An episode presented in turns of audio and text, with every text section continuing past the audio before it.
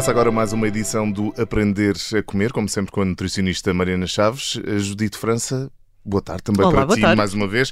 Vamos eh, hoje olhar para aqui eh, para eh, o e-mail de um ouvinte que nos contactou Ahm, e Mariana Chaves, eh, para falar acerca de café, eu confesso que tenho que beber vários eh, durante o dia. Acabaste de beber um, aliás.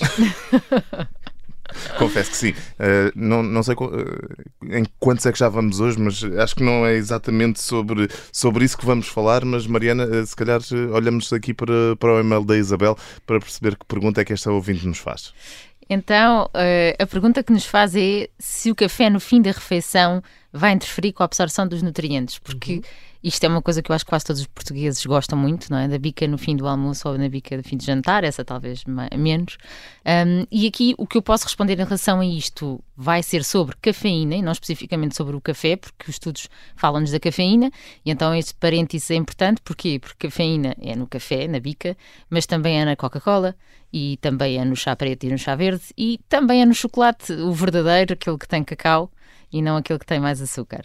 Um, por isso, primeira dica que eu posso dar aqui, muito importante, é respondendo assim curto esta ouvinte, é sim, interfere na absorção dos nutrientes, e portanto a grande dica inicial será, por exemplo, se tomam suplementos com vitaminas e com minerais, mas se têm uma rotina matinal de beber uma grande chávena de café ou apenas um café pequenino, atenção que não é uma boa ideia tomar as vitaminas então nessa altura, porque vai haver interferência, por isso estamos ali a investir em eh, nutrientes, em vitaminas e minerais e se calhar a absorção, se calhar não, a absorção não será igual, com certeza não vamos conseguir tirar o máximo desse suplemento. E, e desses eh, nutrientes, o qual é que pode ser eh, mais afetado pela cafeína?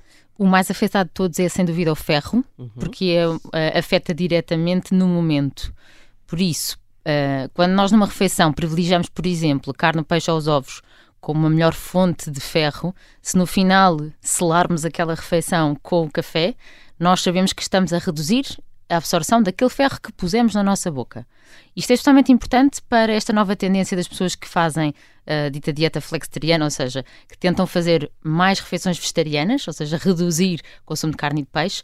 Essas pessoas têm que estar mais atentas que quando consomem a carne e o peixe, que, é, ah, um- que são alimentos que nos dão um ferro mais absorvível, portanto, se calhar aí não faz tanto sentido aquela bebida tipo Coca-Cola ou aquele café no final, e também para as pessoas que se sentem mais cansadas ou que têm risco de anemia. Aí não faz tanto sentido. Esta redução da absorção ah, fala-se que pode ser até 80%, portanto é uma redução mesmo drástica. Também para aqueles que tomam o suplemento de ferro isolado, não é? Às vezes acontece, ah, e, e lhes dizem só, atenção, ah, não consumam esse ferro com o cálcio, porque também há, há- há diminuição da absorção, e esquecem-se de falar do café, e o café é importantíssimo quando estamos a querer aumentar o nosso consumo de ferro. Mariana, falavas acerca do cálcio, e isso remete-me também para o pequeno almoço de que já falámos aqui. Eh, Café com leite também há aqui algum efeito eh, na, na absorção do cálcio? É verdade, o, o dito galão, toda a gente adora. Ao cappuccino, eh, sou fã do cappuccino. Olha, aqui há claramente, ah, não conseguimos absorver tanto o cálcio.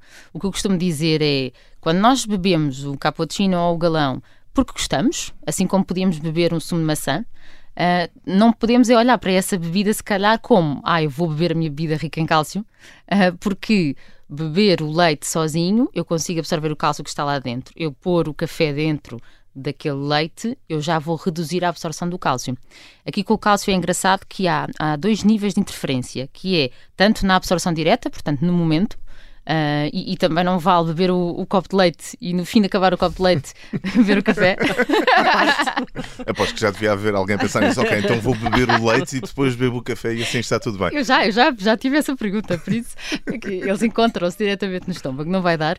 Ahm, mas é engraçado que, para além disto, também há outro efeito que é a cafeína, portanto, não é só do café, a cafeína promove a excreção do cálcio, ou seja, nós deitarmos fora o cálcio na urina e nas fezes.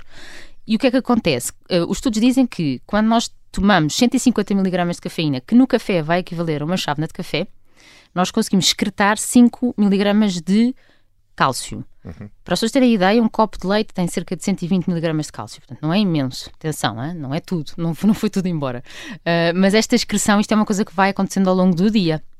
E uh, houve estu um estudo em 2008 feito com mulheres em que foram verificar uh, se o alto consumo de cafeína tinha um aumento no risco da fratura da anca, que é uma fratura que uh, acaba por aumentar muito a morbilidade e a mortalidade. E havia realmente essa associação. O que é que nós estamos a falar aqui? É que havia essa associação num consumo exagerado versus um consumo moderado. O consumo moderado será até 300 miligramas, ou seja, dois cafés. É para as pessoas conseguirem contextualizar isto. E isto, obviamente, estamos a falar na mulher na altura de risco, que será mais menopausa. Uh, esse mesmo estudo falava também que há interferência da cafeína com a vitamina D, com os receptores que nós temos da absorção da vitamina D. E por isso não sabemos se esse risco maior da fratura, que também está associado a um risco maior da osteoporose, se é pela excreção do cálcio ou se é porque não conseguimos que a vitamina D ajude a depositar o cálcio nos ossos, porque essa é uma das funções da vitamina D. Portanto, aí não sabe, é como a história do ovo e da galinha, onde é que isto começou, só sabemos é que este consumo exagerado de café, nesta altura da vida para as mulheres, pode aumentar o risco de fratura. Vou, vou, fazer uma pergunta que se calhar é difícil e que se calhar não há uma resposta clara, mas eu bebendo o tal copo de leite ao pequeno almoço, quanto tempo depois é que posso beber café? Pois, uh, essa, essa... é, é a pergunta do, do, milhão de dólares. É, exatamente, eu vinha, eu vinha, para cá pensar exatamente nisso, que não sei dar essa resposta, até porque um, nós sabemos é que uh, a cafeína permanece no corpo de um adulto cerca de duas a três horas. E uma coisa engraçada que eu, que eu estive nas minhas leituras e encontrei que no fumador Uh, peço desculpa, no adulto 3 a 4 horas, no fumador 2 a 3 horas.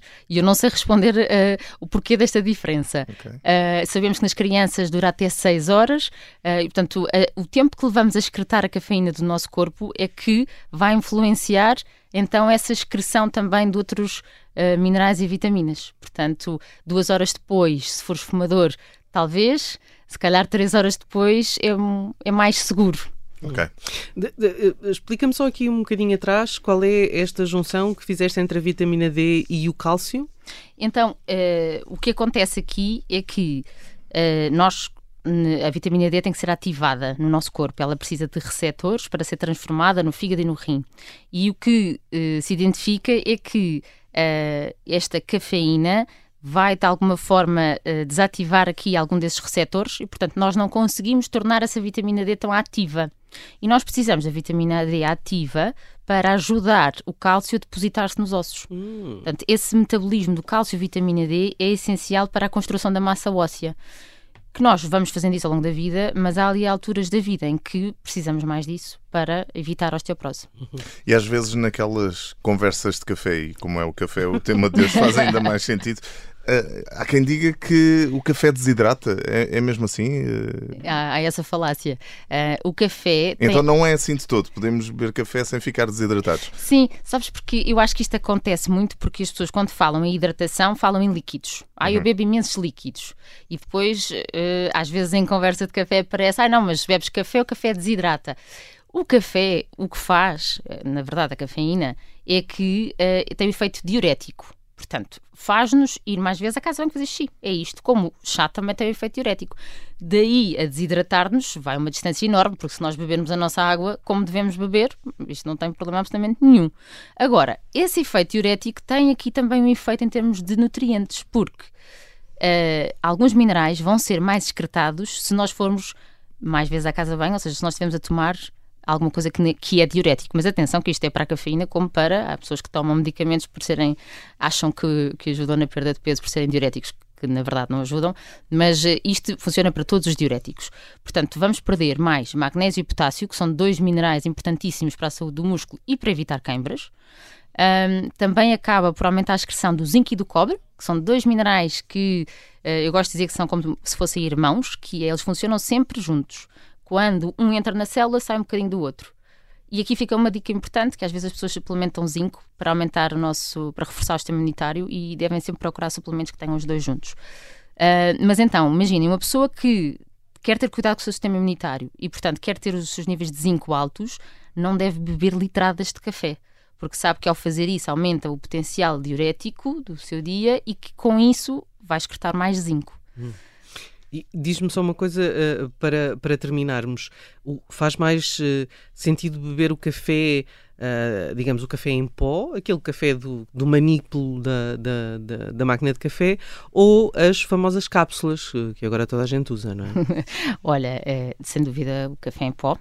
Sou grande defensora disso. Café em pó ou nas cápsulas de papel, que também existem máquinas que têm as cápsulas de papel, não só por uma questão ambiental. Uhum. Há, há mesmo estudos a falar que essas cápsulas uh, de plástico e, e, ou de alumínio. alumínio uh, eu recebi, claro, logo, eu falei disto na newsletter, no Posso Comer, assim, numa das perguntas que me fazem sobre o café. Uh, falei disto da cápsula e, claro, que recebi logo e-mails a dizer que então há umas cápsulas PTOs que são só alumínio.